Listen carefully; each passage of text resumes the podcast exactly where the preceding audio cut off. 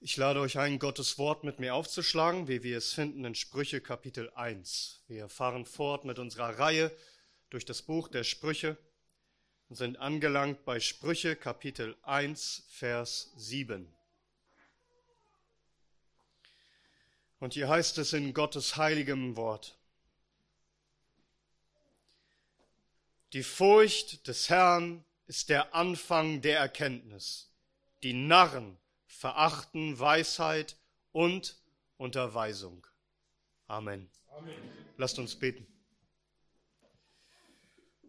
Unser Herr und Gott, wir flehen, einige unsere Herzen zu der Furcht deines Namens. Lass uns dich erkennen, dich verehren und lieben und das Böse hassen.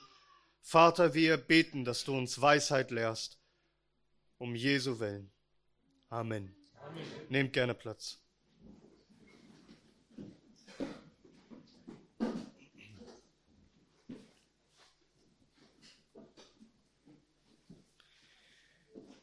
Wir haben uns damit beschäftigt, warum Gott uns dieses Buch der Sprüche geschenkt hat. Es ist ein Erziehungsbuch des Herrn, um Weisheit zu lernen. Gott schenkt uns hier Unterweisung, Erziehung, damit selbst Einfältige, selbst Jünglinge Einsicht gewinnen, Erkenntnis, damit sie leben können in Gerechtigkeit, in Recht, in Gradheit, dass sie lernen, besonnen zu urteilen und zu handeln, und selbst Weise und Verständige können hier an Erkenntnis zunehmen. Hier findet jedermann göttlichen Rat, göttliche Unterweisung zu einem Gott wohlgefälligen Leben. Denn das ist, was Weisheit bedeutet. Zu lernen, alles zu beurteilen in Gottes Furcht, um dann das zu tun, was Gott segnet. Der König Salomo beginnt nun mit seinem ersten Spruch.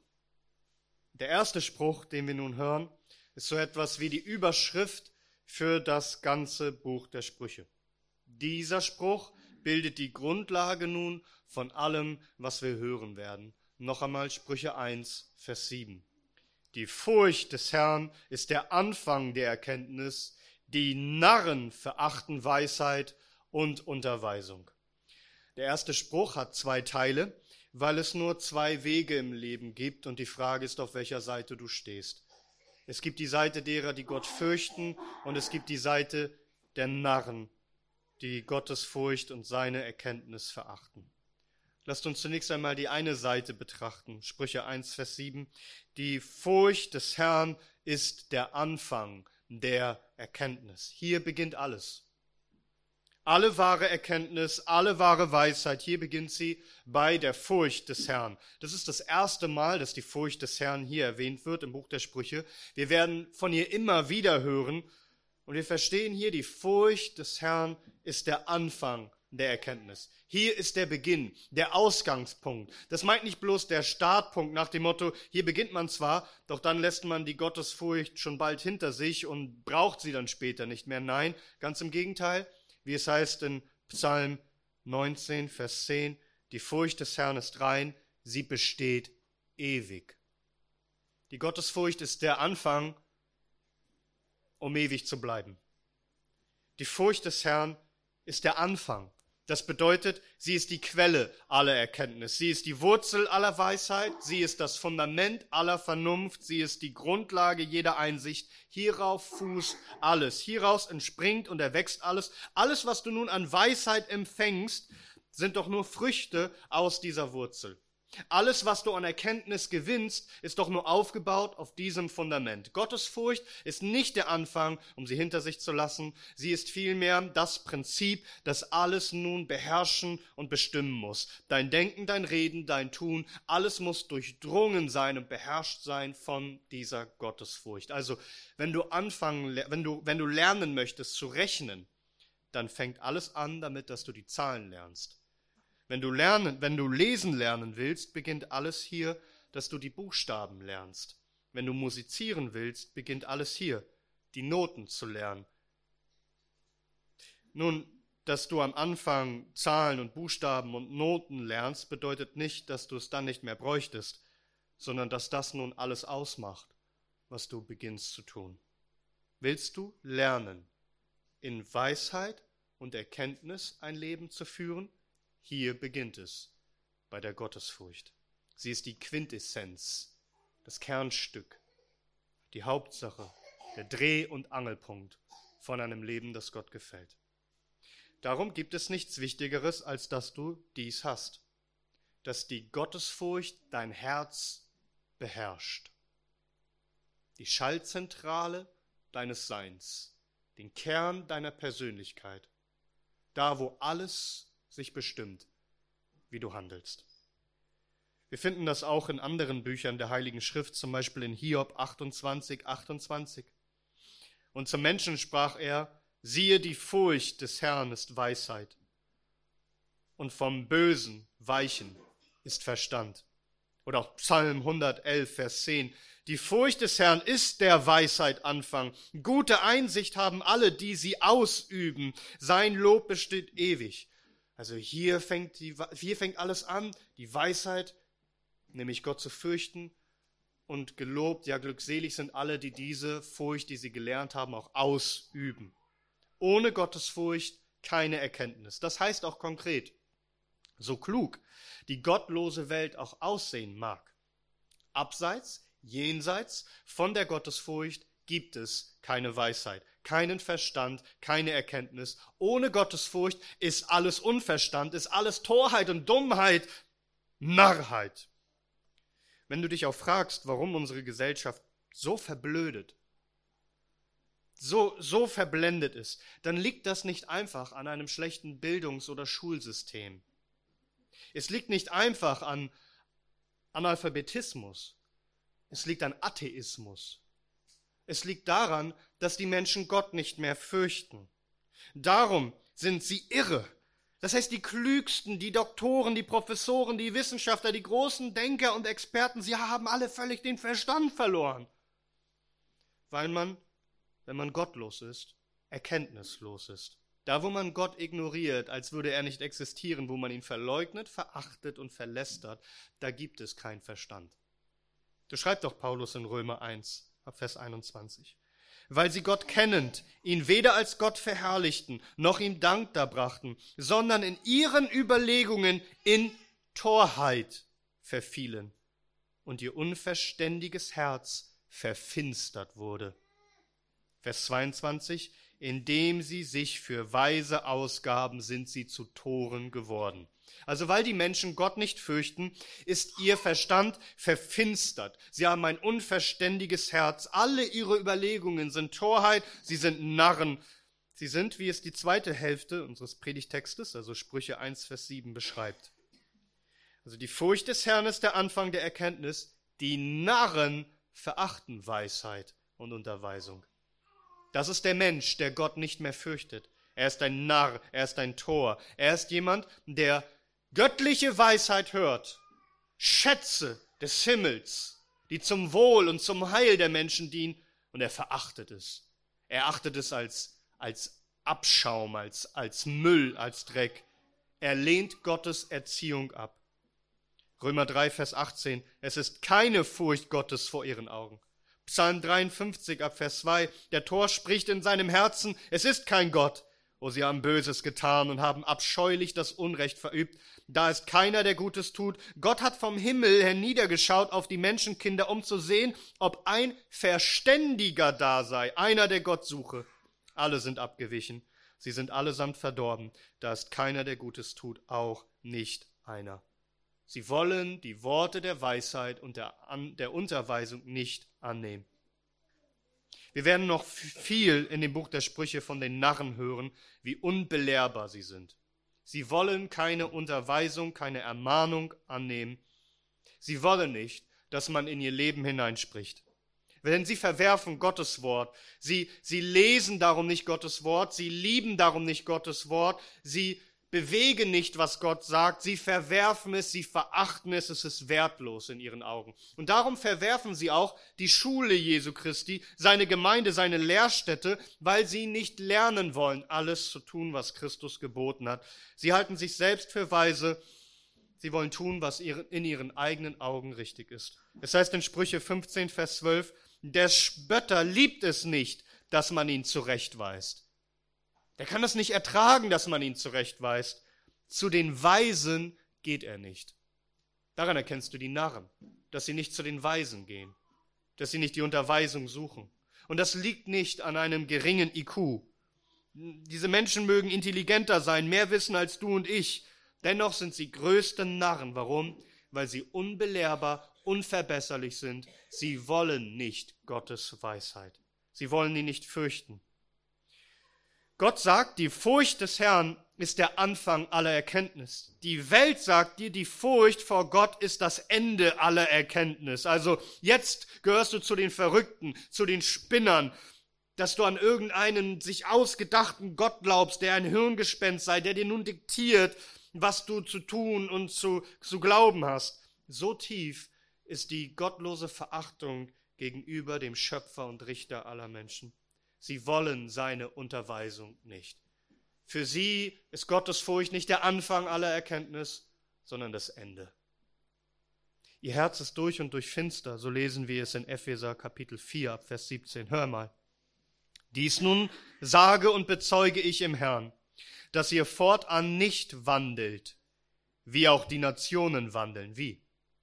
In Eitelkeit ihres Sinnes. Man könnte auch über, einfach übersetzen, in der Nichtigkeit ihres Sinnes. Alle ihre Gedanken sind nichtig. Sie sind verfinstert am Verstand, entfremdet den Leben Gottes wegen der Unwissenheit in ihnen, wegen der Verhärtung ihres Herzens, die, da sie alle Empfindungen verloren, sich selbst der Ausschweifung hingegeben haben, um alle Unreinheit mit Gier auszuüben. Das ist der Zustand der Menschheit. Von Geburt an vollkommene, absolute Narren, die den Verstand verloren haben und darum nun alles tun, was der Gottesfurcht entgegensteht. Wo muss also alles beginnen? Wo muss alles anfangen? Dass Gott dich rettet aus diesem bösen, närrischen Zustand. Dass Gott in die Finsternis deines Herzens hineinspricht, es werde Licht dass Gott selbst aufleuchtet in deinem Herzen, ihn zu erkennen und dass du nun nach der langen Zeit der Dunkelheit, dass Gott die Sonne der Gerechtigkeit aufgeht und du ihn erkennst und in, seine, in seinem Licht alles andere erkennst und beurteilst.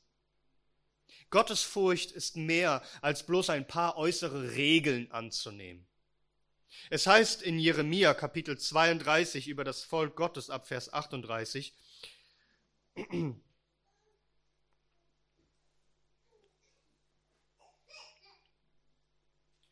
dass Gott unser Herz verändern muss. Es heißt in Jeremia 32, und sie werden mein Volk, und ich werde ihr Gott sein.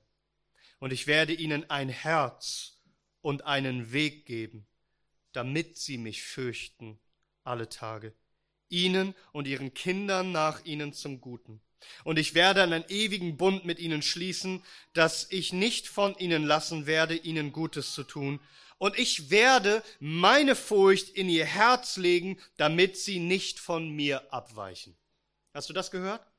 Hier muss alles beginnen.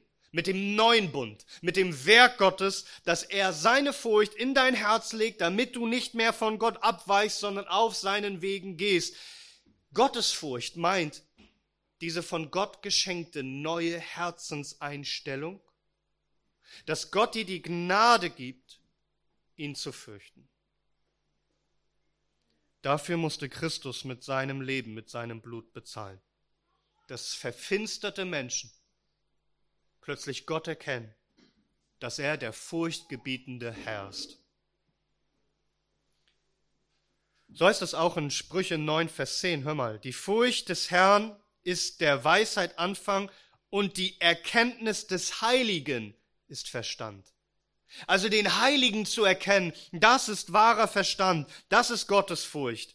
Achte darauf, dass in unserem Predigtext Sprüche 1, Vers 7 es nicht einfach allgemein heißt, die Furcht Gottes, sondern hier wird der Titel Gottes benutzt, der Herr, Jahwe.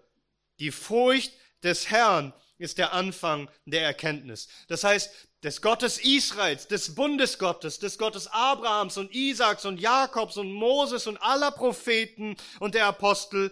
Es ist der Gott der heiligen Schrift, Diesen Gott sollst du erkennen. Und er schenkt dir die Gnade zu erkennen, dass er der furchtgebietende Schöpfer aller Dinge ist. Der Gott.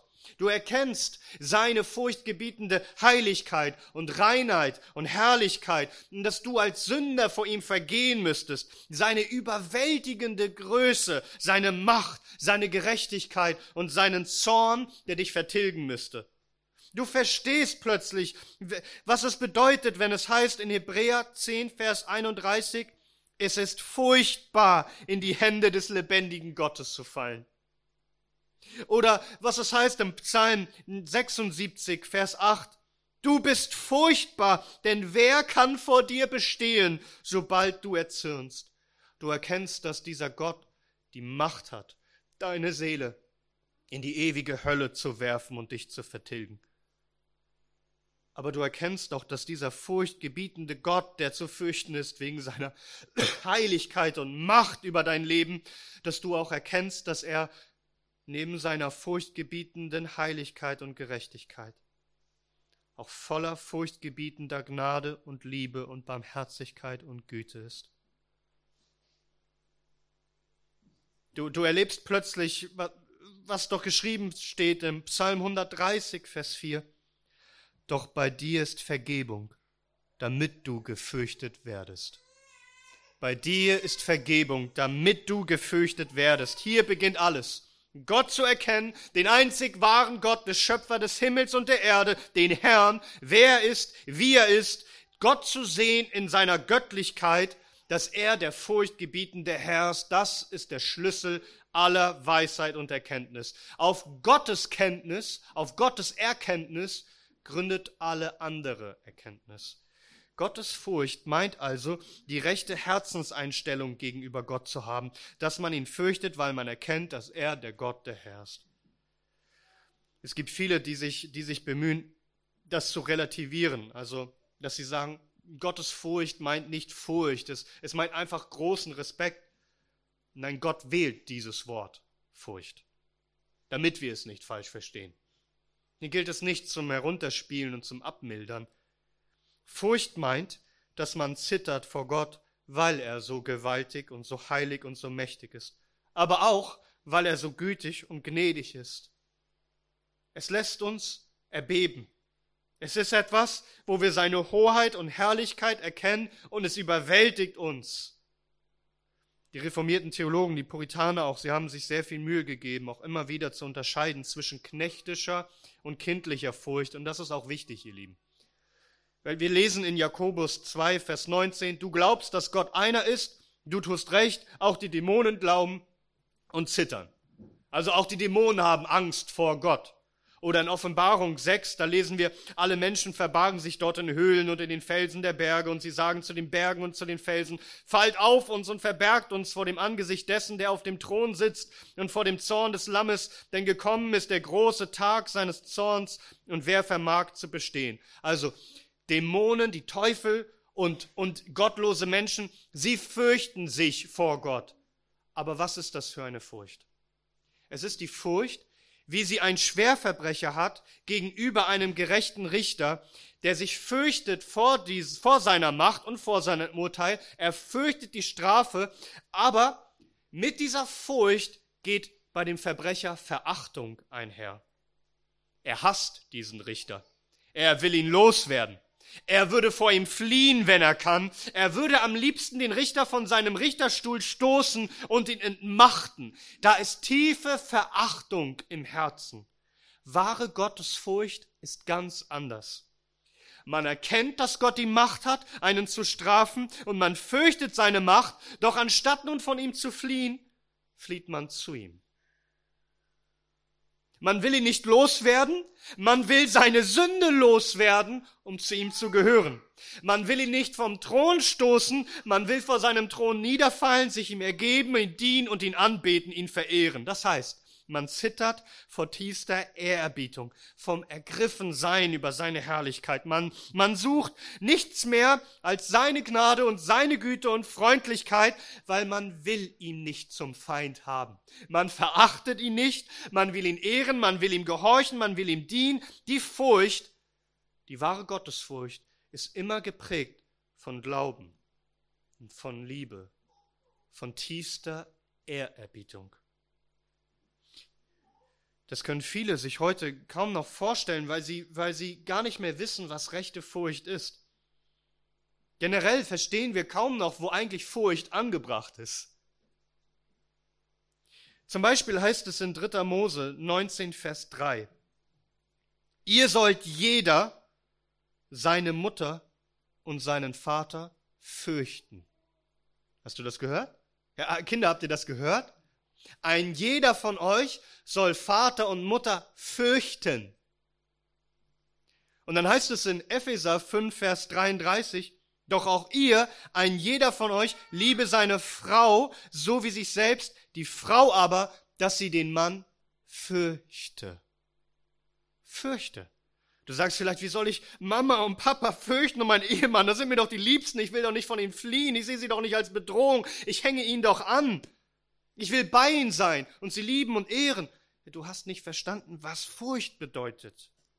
Fleischliche Furcht heißt, ja, ich habe Angst, ich fliehe, ich, ich, ich, ich will das nicht, ich hasse es vielleicht sogar, ich bekämpfe es, ich verachte es, ich will es nicht. Rechte und angebrachte Furcht geht mit Liebe und Ehrerbietung und Hingabe und Freude sogar einher. Im Falle der Eltern und des Ehemannes heißt es, ich erkenne, wer sie sind. Ich erkenne es an, wer sie sind. Also Gott hat sie über mich gestellt in Autorität und Macht.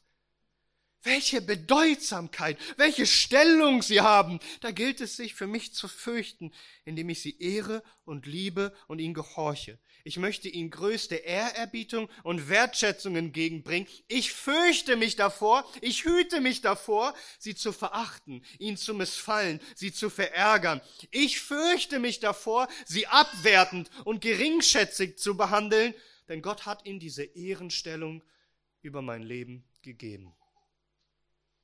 Die Furcht des Herrn ist die rechte Herzenseinstellung gegenüber Gott. Es ist die einzige angemessene Herzenseinstellung überhaupt gegenüber Gott. Das ist das Einzige, was dich dazu bringt, ihn wirklich zu ehren, mit deinem Denken, mit deinem Reden, mit deinem Handeln, so zu handeln, wie es Gott entspricht. Psalm 2, wir haben es vorhin gesungen. Vers 11. Dient dem Herrn mit Furcht und freut euch mit Zittern. Verstehst du, dass das kein Widerspruch ist? Dass in der heiligen Furcht vor Gott eine heilige Freude ist mit Zittern? Es heißt in 5. Mose Kapitel 10, Verse 12 bis 13. Und nun Israel, was fordert der Herr dein Gott von dir, als nur den Herrn deinen Gott zu fürchten auf allen seinen Wegen zu wandeln und ihn zu lieben und den Herrn deinen Gott zu dienen und mit deinem ganzen Herzen und mit deiner ganzen Seele, indem du die Gebote des Herrn, seine Satzungen, die ich dir heute gebiete, hältst, dir zum Guten. Wir sehen, die Gottesfurcht geht mit wahrer Gottesliebe, mit Hingabe und Dienst und Gehorsam einher. Also schau, was Gott dich lehrt. Er lehrt dich als erstes, ihn zu erkennen. Und du wirst sagen, dieser ist der Richter, der die Macht hat, mich zu verdammen. Aber dieser ist auch der einzige Retter, der die Liebe hat, mich zu erlösen. Und so kann ich nicht mit ihm spaßen. Ich muss ihn tot ernst nehmen. Ich erschaudere bei den Gedanken, diesen heiligen und diesen gnädigen Gott gegen mich zu haben. Und darum suche ich sein Angesicht. Ich suche Versöhnung mit ihm. Ich suche sein Erbarmen. Dieser ist der Allergrößte. Und darum ist es mein allergrößtes Anliegen, Frieden mit ihm zu haben und ihn zu lieben, ihn zu ehren und ihm zu dienen. Wahre Gottesfurcht führt dazu, dass du nichts mehr fürchtest, als dass du diesen heiligen Gott missfallen, ihn anzweifeln, ihn beleidigen könntest, ihn missachten könntest, ihm zu erzürnen. Nein, deshalb, deshalb ist wahre Gottesfurcht immer wahre Liebe zu dem Herrn. Und wahrer Hass, wahre Abkehr von allem, was den Herrn verunehrt und was er verabscheut. Und noch einmal, das sind nicht bloß irgendwie äußerliche Regeln, irgendetwas, was du dir antrainiert hast. Gott, Gott kritisiert das, er tadelt das an seinem Volk. Da heißt es in Jesaja 29. Und der Herr, ich glaube, es müsste Jeremia sein, und der Herr hat gesprochen, dieses Volk naht sich mit seinem Mund und ehrt mich mit seinen Lippen, aber sein Volk hält es fern von mir, und ihre Furcht vor mir ist angelerntes Menschengebot. Also das sind Menschen, die sagen, sie wollen Gott anbeten, aber sie kommen bloß nah mit ihren Lippen, sie machen bloß tolle Worte, aber ihr Herz ist fern von Gott. Das, was sie gelernt haben an Furcht, ist bloß angelerntes Menschengebot. Es ist bloß antrainiert, es ist bloß Tradition, aber wahre Gottesfurcht ist im Herzen. Und sie bewirkt, dass du Gott liebst und dass du die Sünde hast. Darum wird Gottesfurcht so definiert in Sprüche 8, Vers 13. Die Furcht des Herrn ist, das Böse zu hassen. Hast du das gehört? Die Furcht des Herrn ist nämlich Gott zu lieben. Und das Schlimmste daran zu sehen, ihn, ihn zu verachten, den deine Seele so liebt. Und darum hast du das Böse und weißt vom Bösen. Das ist also der Schlüssel wahrer Weisheit. Denn Weisheit bedeutet doch, in Gottes Furcht alles zu beurteilen und dann das zu tun, was Gott segnet. Aber dazu musst du erst erkennen, wer er ist und wie er ist. Und dein Herz muss in Wahrheit ergriffen sein von diesem heiligen Herrn. Hast du diese Gottesfurcht? Erfüllt diese Furcht dein Herz? Auf welcher Seite stehst du? Auf der Seite der Gottesfürchtigen oder auf der Seite der Narren, die unverbesserlich und unbelehrbar sind und obwohl Gott ihnen Weisheit gibt und Unterweisung durch sein Wort und durch seine Gemeinde, sie verachten es. Sie sind klug bei sich selbst. Sie gehen ihre eigenen närrischen Wege. Was ist in deinem Herzen. Unterordnung unter Gott und seinem Wort, weil du ihn fürchtest, weil du ihn liebst, weil du ihn ehren willst. Oder bist du in Wahrheit noch dein eigener Gott, der lebt in seiner eigenen Weisheit und Erkenntnis?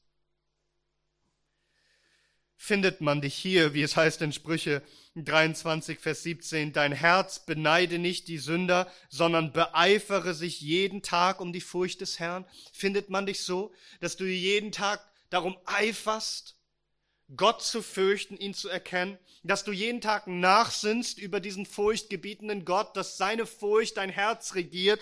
Und betest du, wie es heißt im Psalm 86, Vers 11, Herr, lehre mich deinen Weg, ich wandle in deiner Wahrheit, einige mein Herz zu der Furcht deines Namens, Herr, alles, was in meinem Herzen ist, ob meine Gefühle, meine Gedanken, das, was ich bewege, alles einige zu diesem Punkt, dass ich deinen Namen fürchte.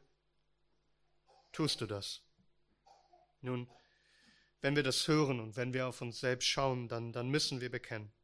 So häufig sind wir noch Narren. Und wir erkennen, wie viel Torheit noch an unserem Herzen klebt, wo wir uns nicht Tag für Tag beeifert haben um die Furcht des Herrn. Man, man sieht diese Narrheit, diese Torheit, die noch an unseren Herzen klebt, dort, wo, wo du Gottes Weisheit und seine Unterweisung noch gering schätzt, wo du es verachtest. Da hast du noch Narrheit in deinem Herzen. Man sieht es daran, wo du nicht liest, von ganzem Herzen liest und lernen willst, was Gott sagt wo du einfach so deinen Tag, deine Woche leben kannst, ohne seine Weisheit zu suchen in seinem Wort. Man sieht es daran, wie du zuhörst. Wenn Gottes Wort dir verkündigt, wenn es dir gelehrt wird oder wenn du persönlich unter Tränen ermahnt wirst. Man, man sieht es daran, ob du wirklich zuhörst und wirklich umsetzen willst oder, oder ob du es ignorierst, was Gott dir beigebracht hat. Man sieht es daran, dass Gott immer und immer wieder Dinge anspricht in deinem Leben und dich überführt und du änderst nichts. Du verachtest seine Weisheit, seine Unterweisung und seine Erziehung, indem du dich sträubst gegen seine Gebote, weil du dich für klüger hältst und unbelehrbar bist. Steckt nicht noch so viel von dieser Torheit in unserem Herzen, wo Gott so viel uns Unterweisung und Zurechtweisung schenkt, und wir gehen nach Hause und tun wieder genau dasselbe. Oh, wir haben nur eine Hoffnung. einen Herrn, der vollkommen anders ist als wir, der gekommen ist, um uns von unserer Narrheit und Torheit zu erlösen. Von ihm heißt es in Jesaja Kapitel 11 über Jesus Christus. Da ist es ab Vers 1. Und ein Reis wird hervorgehen aus dem Stumpf Isais. Und ein Sprössling aus seinen Wurzeln wird Frucht bringen. Und jetzt hören wir, wie Christus beschrieben wird.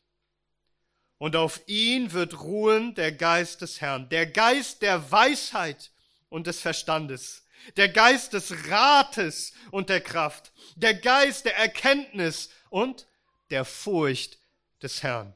Und sein Wohlgefallen wird sein an der Furcht des Herrn. Jesus Christus ist es, der vollkommen erfüllt ist mit dem Geist der Furcht des Herrn, der vollkommen Wohlgefallen hat an der Furcht des Herrn, der ganz anders ist als wir in uns selbst. Aber er ist gekommen, um für uns Narren zu sterben. Und noch einmal, uns aus seiner durchbohrten Hand seinen Geist, den Geist der Furcht Gottes, in unser Herz zu legen, auf das wir nicht mehr von ihm abweichen.